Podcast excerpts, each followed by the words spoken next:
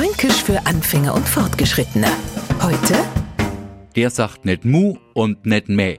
Das Schlimmste ist, wenn man am was erzählt und spätestens zwei Stunden später was das die ganze Straß. Solche Ratschkaddeln, wie mir solche Leute nennen, bringen uns mindestens genauer so an den Rand der Verzweiflung. Wer ist genaue Gegenteil? Leid, die nicht mu und nicht meh sagen. Da bettelt man regelrecht um eine Reaktion. Aber na dem kannst erzählen, was magst, der sagt nicht mu und nicht meh. Wir Franken sagen übrigens oft nicht mu und nicht meh. Nicht, weil wir sie denken, warum soll die Tierlaute von mir geben, ich bin doch Kakao und kein Schaf nicht. Na, weil wir uns nicht festlegen wollen. Und drum sind wir oft einmal stumm wie ein Fisch, halten die Klappe und sagen nicht mu und nicht meh. Fränkisch für Anfänger und Fortgeschrittene. Täglich auf Radio F. Und alle Folgen als Podcast auf podu.de.